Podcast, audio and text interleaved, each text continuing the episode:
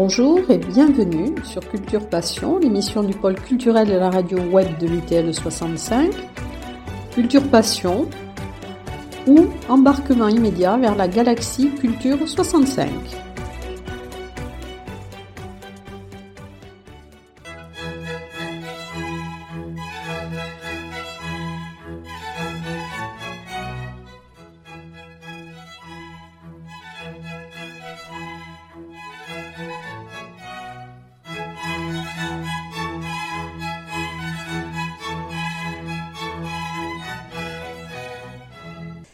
Alors mon invité aujourd'hui est un des experts en ce qui concerne le, changement climatique.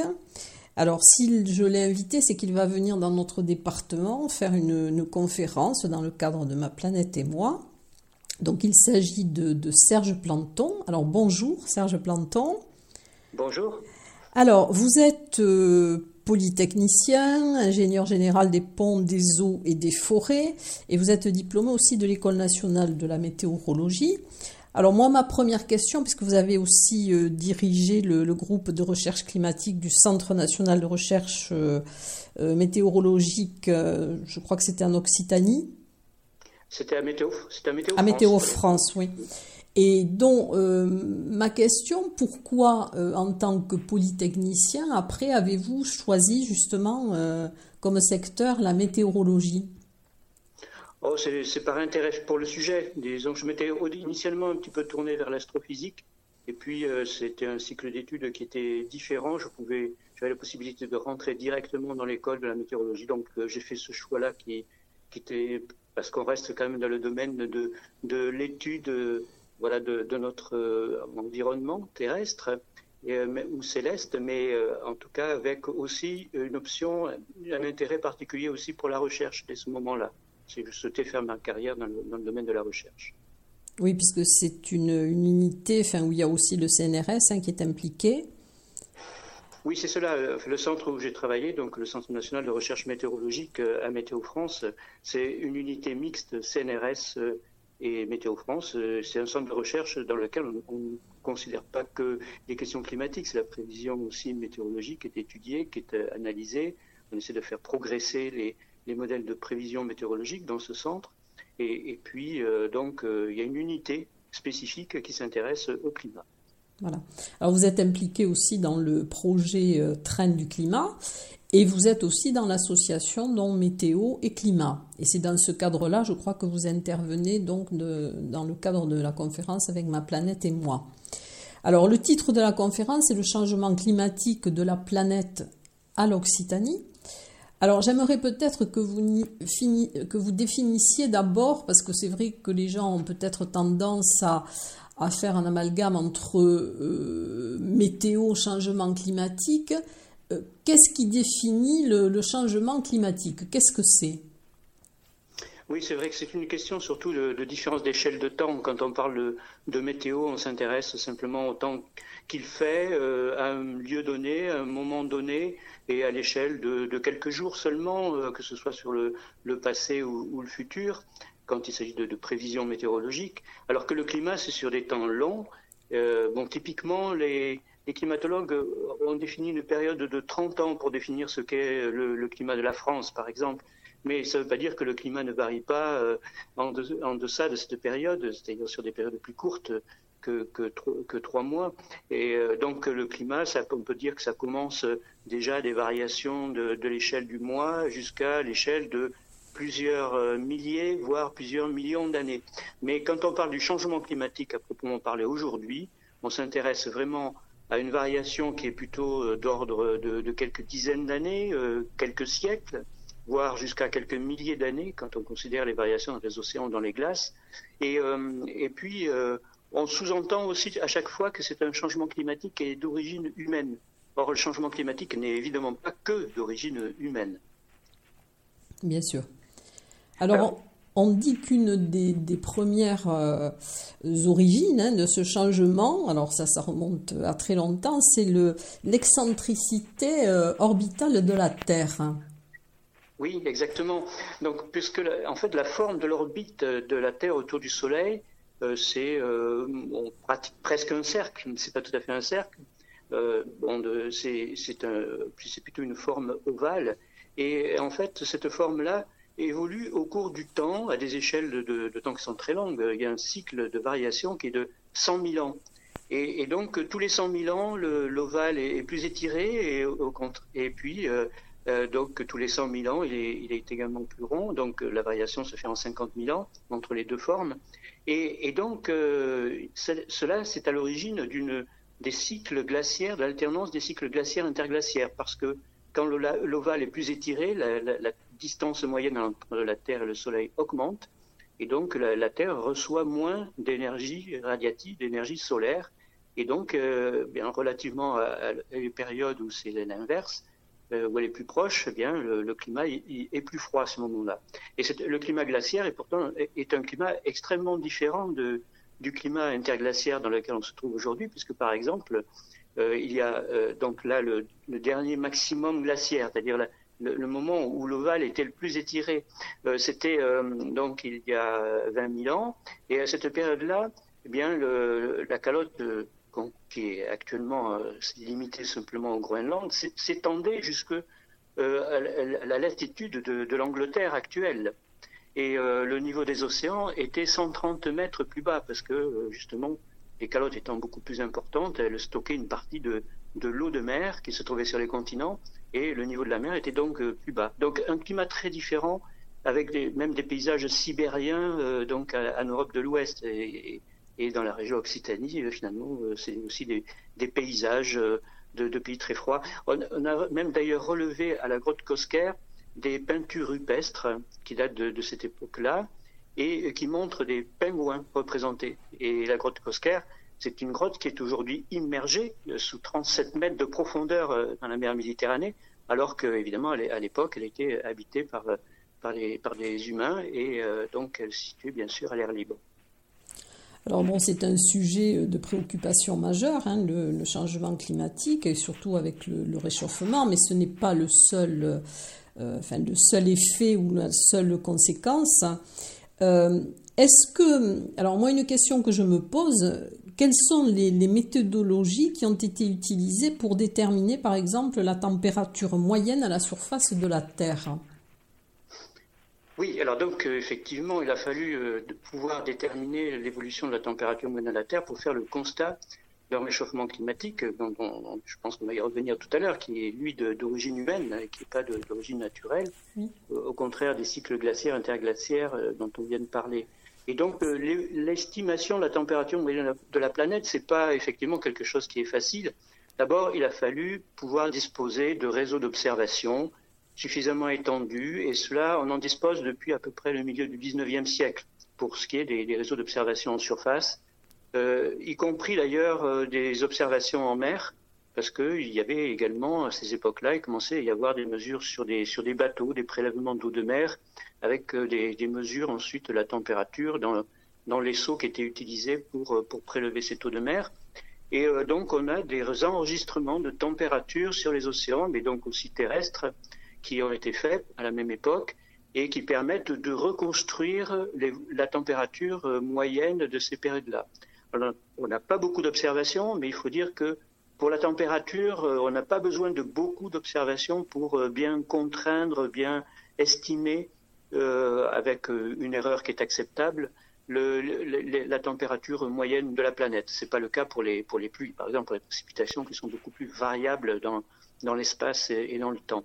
Et donc, on a pu reconstruire la température depuis cette période du milieu du 19e siècle et jusqu'à euh, évidemment nos jours, on a, et avec euh, cette fois des observations beaucoup plus complètes, y compris d'ailleurs des observations satellitaires qui permettent euh, d'avoir une estimation dans des régions qui ne sont pas visitées et d'avoir donc une observation par le, rayonnement qui est recueilli par les satellites. On peut reconstruire aussi la, la température de surface de ces, de ces régions difficilement accessibles dans certains cas alors pour le moment, je crois que la température, c'est 1 degré 1.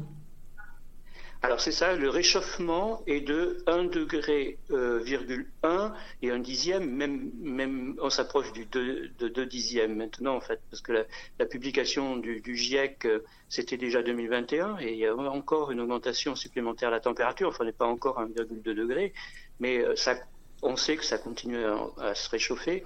Donc 1,1 degré, c'était l'estimation qui était effectivement publiée dans le premier volet du rapport du, GIEC, du groupe d'experts intergouvernemental sur l'évolution du climat, euh, donc il y a en 2021, presque deux ans. Et, euh, et, donc euh, ça paraît très faible finalement, seulement 1 degré 1 d'augmentation. Alors il faut dire c'est par rapport à la fin du 19e siècle, donc à partir de ce moment où on pouvait reconstruire la température moyenne de la planète.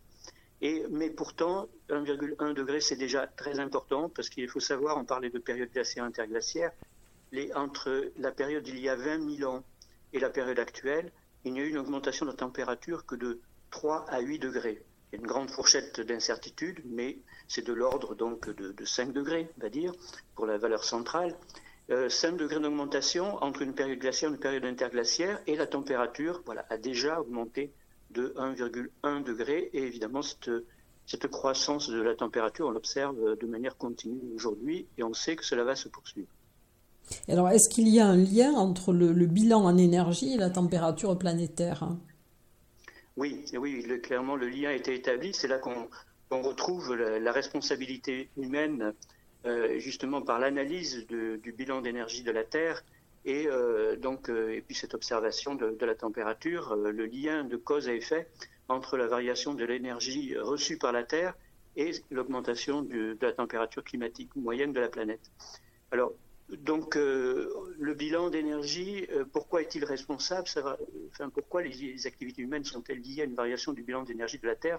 C'est à cause des émissions de gaz euh, dit à effet de serre. Euh, à effet de serre, c'est par analogie une image avec la, serre du jardinier, euh, à l'intérieur de laquelle la température s'échauffe lorsque elle est éclairée par le soleil et parce que la, chaleur à l'intérieur de la serre se retrouve piégée et, donc de ce fait la température augmente. Alors c'est une image imparfaite, mais disons ça donne une, une première idée. Et euh, à l'échelle de la Terre, ce qui, le phénomène qui se passe, c'est que certains gaz, que l'on dit à effet de serre, dont le premier c'est la vapeur d'eau, mais euh, le, deuxième plus important et surtout important parce que celui-là est euh, émis pour une large part par des activités humaines, sa croissance en tout cas est due aux, effets des activités humaines, c'est le dioxyde de carbone, le CO2, donc piège la chaleur aussi qui est émise par la Terre. Et de ce fait-là, la Terre se réchauffe davantage que si ces gaz n'étaient pas aussi en quantité aussi importante dans l'atmosphère. Donc il y a un effet amplificateur du réchauffement qui est lié à la présence de ces gaz qui sont émis par les activités humaines. Alors j'ai cité le CO2, il y en a d'autres. Il y a aussi le méthane, euh, et puis le, le protoxyde d'azote. Alors ce sont les trois principaux. Il y en a d'autres, mais ce sont les trois principaux. Et en quoi ils sont liés aux activités humaines, ces gaz-là, l'augmentation des concentrations de ces gaz dans l'atmosphère Bien pour le CO2, c'est à cause de l'utilisation des combustibles fossiles, à commencer par le charbon, le, le pétrole et le gaz naturel. Donc ce sont ces combustibles, parce que finalement l'homme va rechercher dans les profondeurs de, nos sous-sols du carbone qui a été stocké euh, par des processus naturels qui proviennent de, de la décomposition végétale, du cycle du carbone en général. Et euh, donc, euh, ce carbone, il s'est euh, accumulé dans les sols il y a plusieurs millions d'années, dizaines de millions d'années, et voire davantage. Et l'homme va rechercher ce carbone dans les sous-sols pour, même pour, qui est sous forme de charbon, de pétrole, de gaz naturel, sous forme de combustible pour l'utiliser pour ses besoins énergétiques. Et cette combustion de, de ces combustibles-là génère du CO2 qui va venir pour partie s'accumuler dans l'atmosphère et pour une autre partie va être recaptée par des puits naturels que sont le, la, végétation et les océans. Mais il en reste chaque année presque la moitié de ce que l'on émet qui reste dans l'atmosphère. Et, euh, et puis, euh, on peut même euh, affirmer que sur l'ensemble des émissions, il y en a presque. Alors, là aussi, la fourchette est assez large, mais disons que pratiquement 20%, c'est une valeur moyenne, qui pourrait être encore là dans l'atmosphère pendant au moins 1000 ans. Donc c'est pour dire que le CO2 est vraiment, euh, euh, là on parle des émissions de CO2, du dioxyde de carbone, le CO2 est vraiment le, gaz qui est le plus préoccupant. Le cycle de vie du méthane dans l'atmosphère est plus court, on est autour d'une dizaine d'années. Et donc, c'est du fait de l'augmentation, de, enfin, surtout depuis le, développement de, l'activité industrielle, mais, alors, qui a commencé au XVIIIe siècle, mais qui est surtout développé au XIXe siècle, et puis jusqu'à évidemment très récemment, ça s'est encore accéléré. C'est du fait de, l'utilisation de ces combustibles pour notre énergie que les concentrations du CO2 ont très fortement augmenté euh, voilà, on a, on a, des augmentations qui, dépassent les 40% par rapport à ce qu'elles étaient avant le début de la période industrielle. Et, euh, ce sont des très faibles quantités, mais on sait que ces gaz, et là, ça peut être prouvé scientifiquement par euh, les, apports de, finalement des connaissances accumulées, des connaissances théoriques, mais aussi de la modélisation euh, informatique. Et la puissance des calculateurs y a, été pour beaucoup, donc euh, a permis de faire, euh, de démontrer qu'il y avait bien un lien de cause à effet entre l'augmentation des concentrations de ces gaz, en particulier le CO2, mais pas seulement, et, de par ailleurs le réchauffement climatique que l'on observe.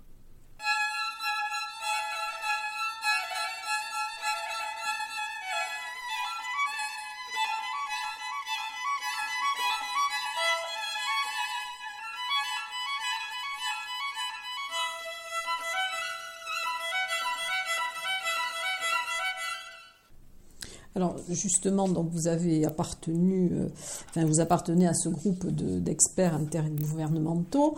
Euh, Est-ce que donc c'est le sixième rapport qui vient d'être publié le, le 20 mars? Est-ce que les précédents rapports ont été euh, suivis d'effets parce que bon il y a la population mais il y a aussi peut-être au niveau euh, euh, des États peut-être des mesures aussi à prendre et quelles sont les, conclusions donc, de ce de ce sixième sixième rapport? Oui, alors bon, pour être juste, maintenant je ne suis plus contributeur aux travaux du GIEC, simplement de manière marginale, en redisant quelques pages dans ce, dans ce sixième rapport. J'ai été donc euh, plutôt dans les précédents, euh, à partir du troisième jusqu'au cinquième, euh, contributeur plus, plus actif lorsque j'étais en activité professionnelle. Mais donc pour revenir sur votre question, en réalité, ce qui évidemment ce rapport n'a fait que que rappeler ce qui avait été dit déjà dans les précédents, déjà sur la responsabilité humaine, plus affirmatif quand même que le précédent sur cette responsabilité humaine, puisque maintenant le terme qui est utilisé, traduit en français, c'est c'est que euh, l'activité humaine est sans équivoque responsable du réchauffement climatique depuis le début du XXe siècle. Euh, et puis, donc, est-ce que ça a été suivi des faits euh, Déjà, lorsqu'on disait que c'était très probablement, donc c'était déjà quand même à plus de 90% de, chance, c'est le terme qu'on utilise, mais que c'était bien la responsabilité humaine qui était derrière ce réchauffement que l'on observait. Bien, il y en a eu quand même. Il y a eu des prises de position euh, des gouvernements et puis ça aboutit euh, quand même à la signature de l'accord de Paris. L'accord de Paris euh, donc acte le fait que les gouvernements s'entendent pour limiter le réchauffement à 2 degrés. Alors c'est 2 degrés justement par rapport à la, température du milieu du 19e siècle. Donc quand on disait tout à l'heure qu'il y avait 1,1 degré d'augmentation, voilà, il ne faut pas que ça augmente de plus de 1 degré par rapport à déjà cette augmentation pour limiter le réchauffement à 2 degrés et, tendre aussi même vers euh, faire des efforts nécessaires pour essayer d'atteindre même un réchauffement limité à 1,5 degré.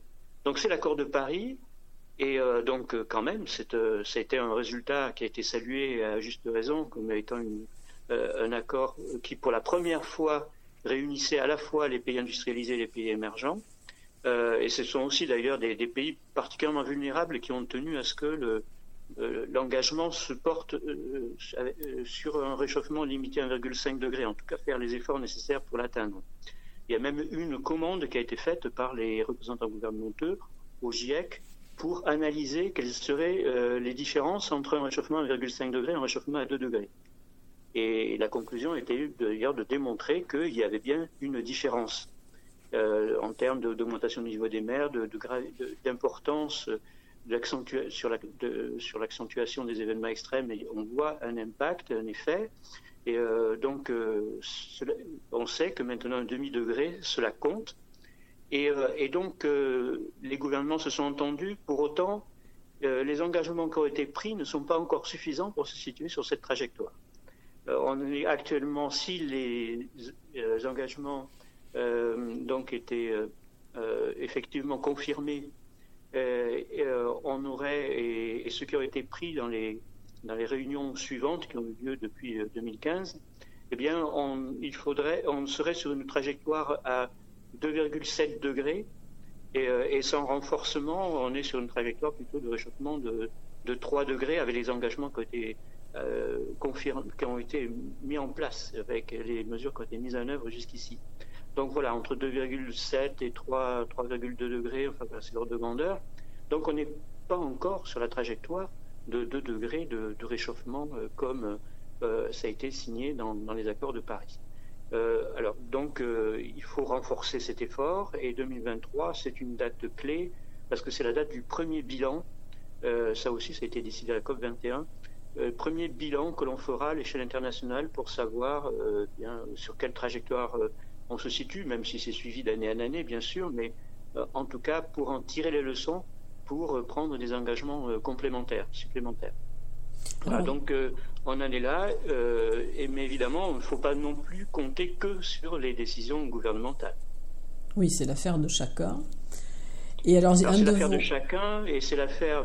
quand on dit chacun, ça ne veut pas dire simplement le simple citoyen. Évidemment, oui, oui, faire retomber toute la responsabilité sur le simple citoyen, qui n'a pas forcément tous les choix, justement, au, cours de ses, dans, dans, ses achats en particulier. Donc, ça veut dire que aussi, Mm. Euh, il faut qu'il y ait une offre de, industrielle, il faut qu'il y ait également une possibilité d'acheter euh, euh, plus localement que, actuellement.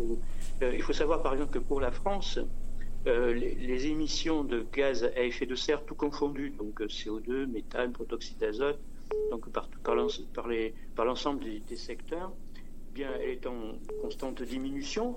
ça, ça c'est la bonne nouvelle depuis 2005 en particulier. Euh, mais euh, par contre, ce qui, a beaucoup qui diminue, mais beaucoup plus lentement, c'est ce qu'on appelle l'empreinte carbone. Parce que dans l'empreinte carbone, on compte aussi euh, le, bilan de, nos achats, enfin, et puis de nos ventes, donc des importations, des exportations, qui reviennent finalement à délocaliser les émissions de gaz à effet de serre. Parce que quand on achète un produit qui a été fabriqué ailleurs, eh bien, on attribue les émissions liées à la fabrication de ce produit à l'endroit où il a été fabriqué. Et on ne les attribue pas à la France. À moins de compter ce qu'on appelle donc l'empreinte carbone qui permet de rajouter euh, donc les, les effets nets de nos, de nos achats et de nos ventes. Et euh, il faut donc, en fait, euh, dans le bilan de carbone, de, gaz à effet de serre, confondu, de la France, il faut euh, augmenter de 50% par rapport aux émissions sur notre propre sol. Voilà, donc euh, preuve qu'il y a des, domaines dans lesquels il faut encore que, l'on progresse, bien évidemment. Oui, alors il y a un de vos collègues climatologues qui appartient justement au GIEC qui disait à la publication du rapport, plus on attend, plus l'onde de choc sera forte.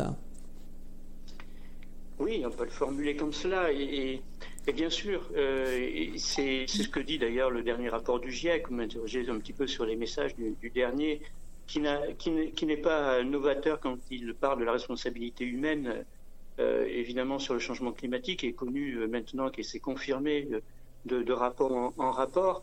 il est beaucoup plus précis sur les impacts régionaux maintenant, effectivement. Et puis, bon, il insiste aussi sur le temps qui nous reste pour même pour pouvoir assurer euh, donc à, tous euh, un avenir euh, viable et durable. Alors ça, me donne l'occasion quand même de de, de, dire qu'il y a, il faut faire attention dans l'interprétation malgré tout de ce, ce message-là. Quand on dit qu'il faut assurer à tous un avenir viable et durable, ça ne veut pas dire un avenir viable pour la planète simplement. ça ne veut pas dire que la planète ne serait plus viable du tout bien entendu. Euh, et ça, malheureusement, euh, il y a eu cette interprétation après la publication du, troisième volet du rapport, euh, qui a fait dire à certains il ne reste plus que trois ans pour garantir une planète viable. Non, en fait, ce n'était pas ce qu'avait écrit le rapport du GIEC, effectivement. Et, dans le rapport du GIEC, il, était écrit, on pouvait traduire le fait qu'il restait trois ans, c'est-à-dire en fait jusqu'à 2025, au moment de la publication du rapport, pour assurer une, de limiter le réchauffement à 1,5 degré avec une probabilité de 50%, d'avoir une chance sur deux d'atteindre le, le, réchauffement limite de 1,5 degré. Or, évidemment, si la température s'élève au-dessus de 1,5 degré, ça ne veut pas dire que la planète n'est plus viable. Malheureusement, cette interprétation a été donnée et, euh, et puis certains l'ont prise parce qu'ils ont, ils l'ont prise un petit peu au pied de la lettre et parce qu'ils l'ont entendu communiquer de cette façon-là. Et, euh, donc, c'est une communication qui est particulièrement désespérante et, et fausse en réalité. Donc, évidemment, tous les efforts comptent et il ne faut pas considérer que parce qu'on n'aura pas atteint un objectif que l'on s'était donné, qu'on euh, est dans une situation absolument irréversible et catastrophique. Euh, il y a des irréversibilités dans le système, mais c'est des irréversibilités aussi euh, souvent à l'échelle humaine, puisque évidemment, comme vous le savez sans doute, la difficulté au sujet du changement climatique, c'est que on est sur des temps extrêmement longs euh, et euh, les actions que l'on décide aujourd'hui, elles sont urgentes en ce sens qu'on ne verra le résultat que, que dans une vingtaine d'années. Euh, et il ne faut certainement pas attendre d'avoir, de, subir toutes les conséquences, et parce que plus on retarde, donc je reviens un petit peu à la formulation initiale, effectivement, et plus ça deviendra difficile d'agir et, difficile d'atteindre les objectifs, donc là, de la COP21, au moins limité à 2 degrés, voire davantage, limité encore davantage. donc effectivement, il ne faut pas attendre pour agir maintenant. Alors ce que dit le nouveau rapport, il, considère que la prochaine décennie est vraiment cruciale de ce point de vue-là, pour euh, garantir euh, donc euh, un avenir viable et durable pour tous, c'est-à-dire pour éviter qu'il y ait des endroits de la planète euh, mais pas toute la planète, mais tout de même quelques endroits où euh, on ne pourra plus vivre. Ben, par exemple, ce sont les zones qui vont être euh, submergées à cause de l'augmentation du niveau des mers. Et donc, c'est d'ailleurs les États insulaires qui ont beaucoup insisté pour que on essaie d'obtenir l'objectif à l'accord de Paris que, que le, un des objectifs soit de limiter le réchauffement à 1,5 degré et pas seulement à 2 degrés. Euh, parce que l'augmentation du niveau des mers, elle, va se poursuivre même si on stabilise euh, la température euh, à, un niveau qui pourrait être de quelques degrés, mais le, niveau des mers, lui, continuera à augmenter. Voilà, donc il y a des zones qui deviendront donc inhabitables, y, compris aussi si on est sur les plus forts réchauffements. Heureusement, on n'y est plus sur cette trajectoire-là pour l'instant, donc il faut évidemment pour, le, pour les années actuelles, bien sûr, euh, donc, euh, c'est pour éviter qu'il y ait des zones où il soit plus possible de, vivre euh, parce que on subirait des vagues de chaleur humides qui ne seraient, pour lesquelles nos organismes ne pourraient pas finalement que nos organismes ne pourraient pas supporter. On sait qu'il y a des seuils de température qu'on ne peut pas dépasser dans des conditions de très forte humidité. Alors ça, ça concerne en particulier les régions tropicales, mais des régions tropicales très humides. Voilà, donc là, euh, le risque, euh, le risque de, mortalité pour certaines, donc de, rendre invivables certaines régions euh, pendant une bonne partie de l'année, eh bien, ça, c'est dans les situations de scénarios de, très fort réchauffement. On est sur des, 5 à 6 degrés de réchauffement, et comme je le disais, heureusement, on n'est plus sur ces scénarios-là. Mais il y a des points de vigilance à avoir pour certaines régions qui sont particulièrement vulnérables quand même. Il est important donc aussi de, sensibiliser les nouvelles générations et je crois que lors de votre venue, là, vous allez aussi euh, faire des conférences devant des élèves du primaire, des collèges, des lycées, donc c'est aussi important puisque c'est, ils vont avoir un rôle important à jouer dans cet avenir. Oui, alors euh, effectivement, je vais intervenir plutôt auprès d'élèves de, d'ailleurs de, de collèges euh, et, et des CM1, CM2. Alors, euh, évidemment, à ces jeunes, moi, ce que j'ai envie de leur dire, ce n'est pas que ce sont eux qui sont responsables de, la situation évidemment qui se produit, ni, ni même que c'est eux qui ont apporté euh, finalement sur leurs épaules l'avenir finalement climatique de, notre planète, parce qu'il euh, il s'écoulera beaucoup de temps avant qu'ils aient pouvoir de décision sur qui, peuvent être des décisions, même à l'échelle d'ailleurs euh, de, leur foyer. Euh, ce sont les adultes qui prennent des, décisions sur la façon de se chauffer, la façon de se déplacer, et puis euh, même les, les achats pour la, plupart du temps. Et puis, euh, évidemment aussi, euh, les, décideurs économiques, les décideurs politiques sont, sont bien plus âgés et c'est eux qui doivent agir et, maintenant. Donc, évidemment, c'est n'est pas pour leur faire porter la responsabilité des, actions, parce que les actions doivent être prises maintenant et de toute façon, ils n'en auraient pas non plus tous, les leviers finalement. Euh, même en très très peu. Euh, et puis j'ai envie aussi de leur dire que justement euh, face il faut, éviter des discours qui soient aussi trop, trop catastrophistes. Je, l'évoquais tout à l'heure. Parce que malheureusement, les, voilà, les, informations qui sont inquiétantes, il ne s'agit pas d'être dans le déni non plus, mais pas non plus dans le catastrophisme. Parce que le, catastrophisme, finalement, ça peut être tout à fait contre-productif ça peut conduire à, des, situations dans lesquelles bien, on se dit finalement, puisque la, catastrophe est inévitable, à quoi bon faire quoi que ce soit euh, Ou au contraire, euh, prendre une position qui consisterait à dire, bien voilà, moi je vais essayer de m'en sortir de telle ou telle façon, et puis et puis tant pis finalement pour, pour la collectivité. Donc euh, là, je prends évidemment des attitudes caricaturales, mais qui peuvent être induites par un discours inutilement catastrophiste, enfin faussement catastrophiste, alors que euh, ce qui est important, c'est d'avoir suffisamment de lucidité pour savoir sur quel levier agir. Alors, à la fois donc pour atténuer euh, les émissions de gaz à effet de serre, donc limiter l'amplitude, l'ampleur des changements à venir, et puis aussi pour s'adapter à ceux qui ne pourra pas éviter. Parce que euh, ça fait finalement, il y a deux champs de solutions qui se mettent, enfin, qui, peuvent être mises en œuvre. Des solutions pour euh, donc euh, atténuer les effets du réchauffement climatique en limitant les émissions, et un autre champ qui n'est pas contradictoire avec le premier, qui est de s'adapter à des évolutions qui de toute façon vont se produire, mais qui peuvent être euh, d'autant plus limitées qu'on aura davantage atténué. C'est pour ça que c'est extrêmement complémentaire. mais, mais pour, dire quand même qu'il faut avoir les deux en tête, prendrai un exemple. Euh, euh, on, utilise ce terme-là aujourd'hui, euh, on parle de maladaptation. C'est-à-dire c'est prendre des mesures pour s'adapter au changement climatique, mais qui sont en contradiction avec ce qu'il faudrait faire pour l'atténuer. C'est l'exemple d'une climatisation généralisée.